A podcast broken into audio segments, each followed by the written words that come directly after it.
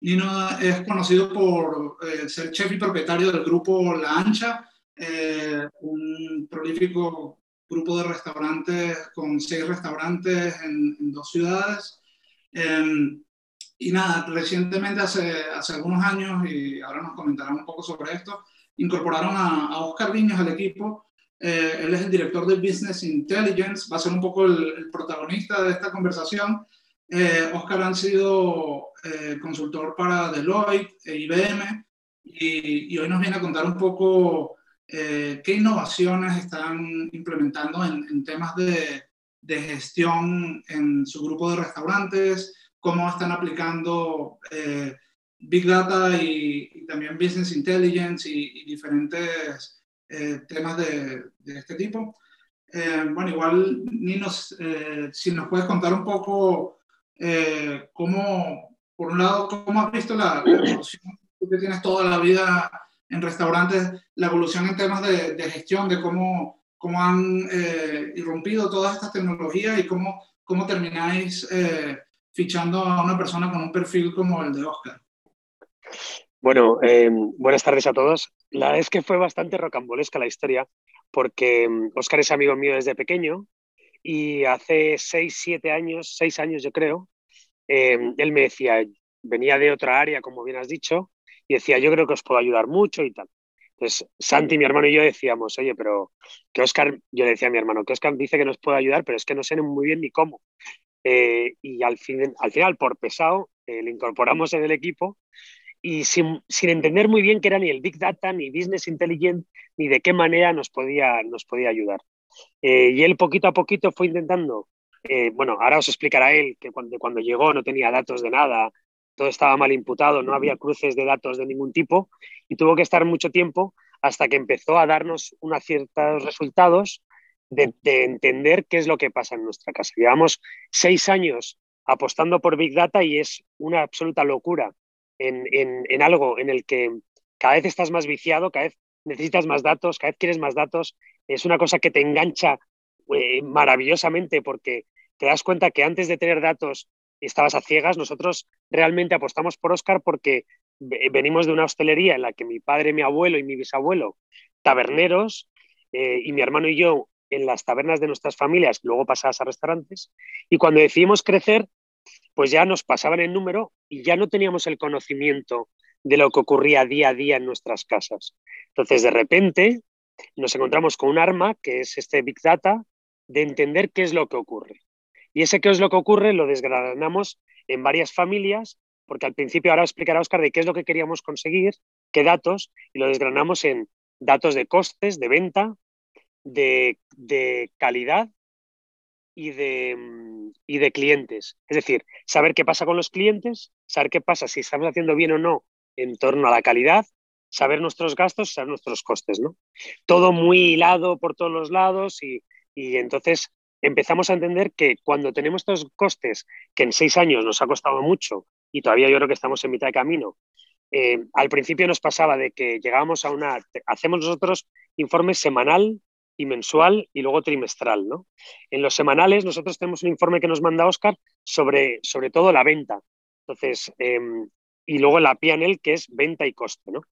Y cuando, cuando hacemos estos controles, al principio, los primeros años, decíamos, oye, nos salta que el food cost del pescado es alto. Pero claro, nos faltaba meter muchos datos para conseguir saber cuál era el, el problema que tienes. Es decir, ahora eh, Oscar ya ha implementado, que ahora os explica, de qué manera en cuanto que algo cambia de un euro por encima o por debajo la compra de un producto, te salta una alarma y ya sabes que el de la lubina te la está colando y ya llamas al de la lubina y te dice, oye, que es que ha subido el precio. Pues o subes tú el precio o dejas de comprar la lubina, pero ya actúas en consecuencia. Antes íbamos a oscuras, es decir, cuando estaba mi padre y mi madre en el restaurante todo el día, ellos hacían la compra. Si tienes, si quieres crecer, tienes que saber qué pasa en tus casas, aunque tú no estés en el día a día. Ese fue un poco la cosa, ¿no? Entonces nosotros, sobre todo, la información para que entendáis que nos va a conseguir Oscar y que nos consigue, la, utilizamos para actuar en gestión sobre esos datos, es decir, lo que os acabo de contar de la lubina, o, lo que os acabo, o los costes de la luz, o los costes, etc., cualquier dato, actuamos en torno a ese coste o venta Y luego en la concienciación, es decir, nosotros al final es un sector humano de personas que mm, trabajamos con personas y, tener muchas veces, motivar a la gente, aparte de formarles, aparte de muchas cosas, el tener datos exactos cada poco tiempo es, una, es un recurso fantástico para motivarles hacia algo que tú quieras ir. Es decir, imagínate que decimos, oye, eh, vamos a ver si llegamos a 0,42 postres por persona en esta semana, porque estamos, nos han subido, imagínate, te han subido el alquiler, el, coste, se ha subido todos los precios de todo, tienes que subir un poquito el ticket medio, vamos a intentar subir el, el, eh, vino por persona, eh, las botellas por persona de vino y los postres. Y tú tienes muchos datos que intentas concienciar a tu equipo en torno a algo que semana a semana tienen esos datos. Y es maravilloso para poder crecer y que la gente esté enchufada. Uno de los problemas en la hostelería clásica es que, como no tenemos datos de nada, es la motivación es complicadísima. En el momento en el que, en el momento en el que em, intentas eh, motivar a la gente, un camarero, un cocinero lo hace bien por sus propios principios. Pero, ¿cómo se miden esos principios? O sea, ¿cómo se mide que alguien lo ha hecho bien o no lo ha hecho bien? Ahí está la parte de calidad, la parte de clientes. Sacamos datos de todo e intentamos que todos los clientes, que todos los empleados tengan datos semanal, semana a semana, con unos proyectos a corto, medio y largo plazo para estar súper concienciados en algo que nosotros definimos. ¿Vale? Y Oscar, yo creo que podía explicar, Oscar, un poco cómo llegó y qué ha ido implementando y cómo lo ha hecho, porque, claro, eh, yo entiendo que todo el mundo no puede tener un Oscar, una persona que viene del Big Data en su empresa, pero yo supongo que hay muchas empresas que hacen y te implementan lo que Oscar nos ha hecho a nosotros. ¿Qué tal, Oscar? Eh, ¿nos, ¿Nos escuchas bien? ¿Cómo estáis? Encantado. No sé si me veis bien. Vale, muy bien. Pues Nino, Nino nos ha contado pues, lo que son las, las aplicaciones prácticas llevadas al día a día de, poder contar con información para la toma de decisiones, ¿vale? Que es, que es muy importante. Yo os voy a contar la experiencia de lo que he vivido muy, muy rápidamente, por no, por no extenderme, de lo que he vivido. Es decir, una persona con un, con un perfil puramente tecnológico, como, como es el mío, me incorporo porque realmente, bueno, yo con Nino, más allá de tener una, una relación de amistad, eh, yo veo que hay una necesidad real, ¿no? Y yo creo que puede converger los, los, caminos. Entonces, yo en el momento en el que me incorporo veo que hay muchísimo dato que se va dejando atrás, que se va acumulando, del cual no se está sacando ningún partido, ¿vale? Pues toda la venta que se está registrando en cada uno de los sistemas de facturación, todos los, los toda la información que está cayendo en los, en los sistemas de gestión, donde, donde el personal administrativo de cada uno de los restaurantes está imputando albaranes. Eh, y luego toda una, eso es información que se estaba recopilando pero que no se estaba utilizando, ¿vale? Había ahí un, análisis forense brutal por, realizar. Y luego había muchísima información en torno a lo que es el, día a día del restaurante que no se estaba o no se estaban poniendo los medios adecuados para poder captarla, ¿vale? Recopilar esos datos, sobre todo lo que comentaban de clientes, de calidad, que al final es, es una información pues muy poco estructurada, ¿vale? Y que tienes que pues, poner tú los medios como empresa para ver cómo puedes obtener, captar esa información y luego cruzarla con todo tu mundo, ¿no? Para tomar decisiones. Entonces nos ponemos eh, pues manos a la obra, yo tengo el, know-how de cómo hacerlo, empiezo a integrar sistemas, empezamos, sobre todo son, eh, lo, primero es, son grandes proyectos de integración de datos, ¿vale? Una vez que tienes eh, resueltas esas integraciones de datos, empiezas a concentrar un, volumen de información y ahí es donde entra la parte analítica, ¿vale? Entonces, bueno, pues nosotros, como decía Nino, una vez que hemos realizado todo ese proyecto, pues ya tenemos eh, capacidad de, poner, de poder tomar decisiones, establecidas alertas eh, con algoritmos que nos permiten detectar variaciones en el cambio de precio, que analizamos cómo ha fluctuado el, precio de un determinado producto a lo largo del año y podemos intentar prever cómo va a fluctuar para optimizar cuáles van a ser nuestras compras. Eh, podemos desde luego optimizar los costes en base a no solamente cómo compro, sino cómo compra el mercado.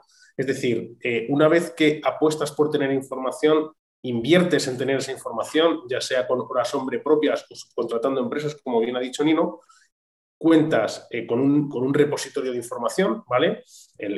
técnicamente es lo, comúnmente llamado como data warehouse, y eso luego apuestas por explotarlo. Y de ahí puedes tener muchísima información que te va a permitir tomar decisiones en tiempo real, porque puedes tener información en tiempo real, y ser eh, previsor, haciendo análisis predictivo de qué es lo que va a pasar en, base a, los inputs que tienes. ¿vale? Y muy resumido es, es, es todo eso. Yo tengo una pregunta sobre, sobre el análisis predictivo, porque, a ver, yo pienso que todos los hosteleros sueñan con, con una pequeña bola de cristal que les diga con cierto grado de acierto qué ocupación van a tener el miércoles de la semana que viene. Y, aquí pueden entrar temas como, como el clima o eventos sociales como puede ser una manifestación, un partido de fútbol. y te quería preguntar ¿qué, qué, qué, tan posible es esto, qué tan cerca o lejos estamos de ello. Pues es... Sí. sí, no, perdona, te, termina sino qué tan cerca o lejos estamos de ello y, y, si realmente el, grado de acierto o sea, es relevante, ¿no? Sí, obviamente el análisis predictivo al final, el, output de un análisis predictivo es un porcentaje, ¿vale?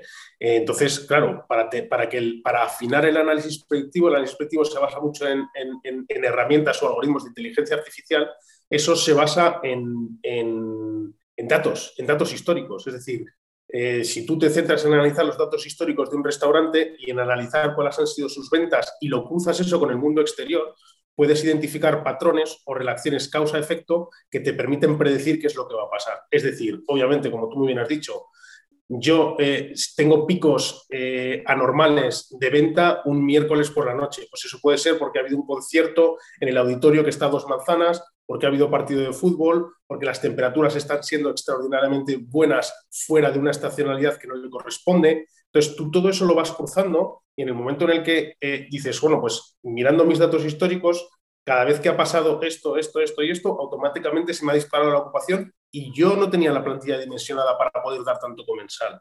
Ni a lo mejor tenía stock, stock determinado, de determinados productos para poder satisfacerlo.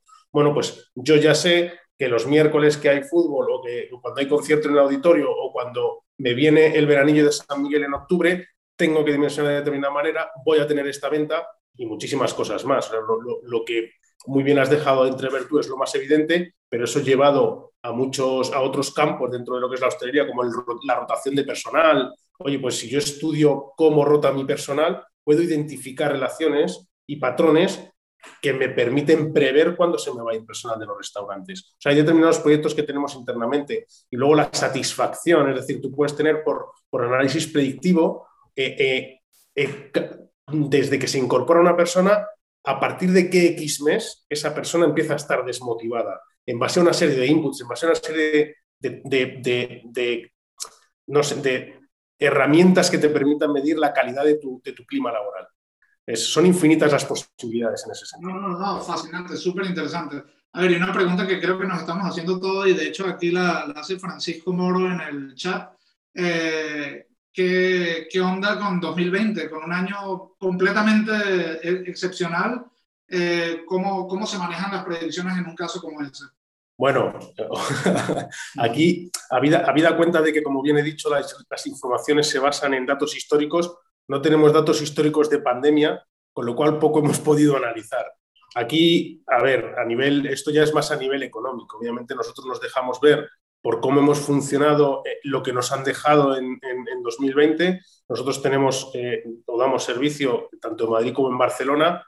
Han sido dos ejemplos claramente disruptores de cómo se ha, cómo se ha afrontado gubernamentalmente, cómo se han gestionado las restricciones a nivel autonómico y todo eso, todo eso te impacta, obviamente. Entonces, aquí estamos hablando de una predicción con un, con un input histórico tan escaso que tienes muy poquito margen de reacción y no siempre aciertas. O sea, aquí vas un poquito a ciegas y vas haciendo las cosas lo mejor que vas saliendo. Vale, para, para, ir terminando, que bueno, que podríamos conversar de esto. Esto es infinito, sí, sí. Pero, em, ¿qué consejo le das a alguien que, por ejemplo, tiene diferentes sistemas donde ya está recopilando datos, eh, un motor de reserva, un gestor de TPV, dos o tres cosas más, pero no, no, los está explotando? ¿Por, ¿Por, dónde debería empezar? Pues yo creo que debería empezar por, eh, primero, identificar qué información quiere tener y extraer de cada uno de esos sistemas, ¿vale? Y una vez que tenga eso claro, debería buscar eh, o, decidir por apostar por incorporar, por incorporar una persona en plantilla que le pueda dar, eh, implementar internamente un proyecto que le resuelva esas integraciones, le saque esa información y a partir de ahí empezar a tomar decisiones, o ponerse en manos de cualquier consultora tecnológica, que a día de hoy, por suerte, hay muchas y muy especializadas que te pueden eh, implementar el proyecto para que tú pero para que tú puedas tener esa información. Pero lo más importante es que tú tengas claro qué quieres obtener. Es decir, yo tengo mi sistema de facturación, yo tengo mi sistema de gestión, yo tengo mi sistema de motor de reservas. Ahora mismo con todo el mundo del delivery también tengo mis agregadores. Eh, tengo mis, mis, mis, tickets y mis pedidos medios de, todo el mundo este. Entonces, ¿cómo, converge todo eso? ¿Cómo quiero yo fusionarlo? ¿Cómo quiero analizarlo? Porque el análisis de la hostelería tradicional diverge mucho y no tiene nada que ver con el análisis de lo que es el mundo del delivery, que es, un mundo más digital, es un cliente mucho más eh, eh, menos identificable. Eh, es, más, es más complejo y tienes que hacer un análisis completamente diferente del mundo del delivery que de la hostelería tradicional, basado en otros parámetros y en otros KPIs. ¿vale? Entonces, pero insisto, integrar, primero, saber qué datos quieres tener para poder llevar a cabo y definir cuál va a ser tu modelo de gestión, integrar y luego empezar a tomar decisiones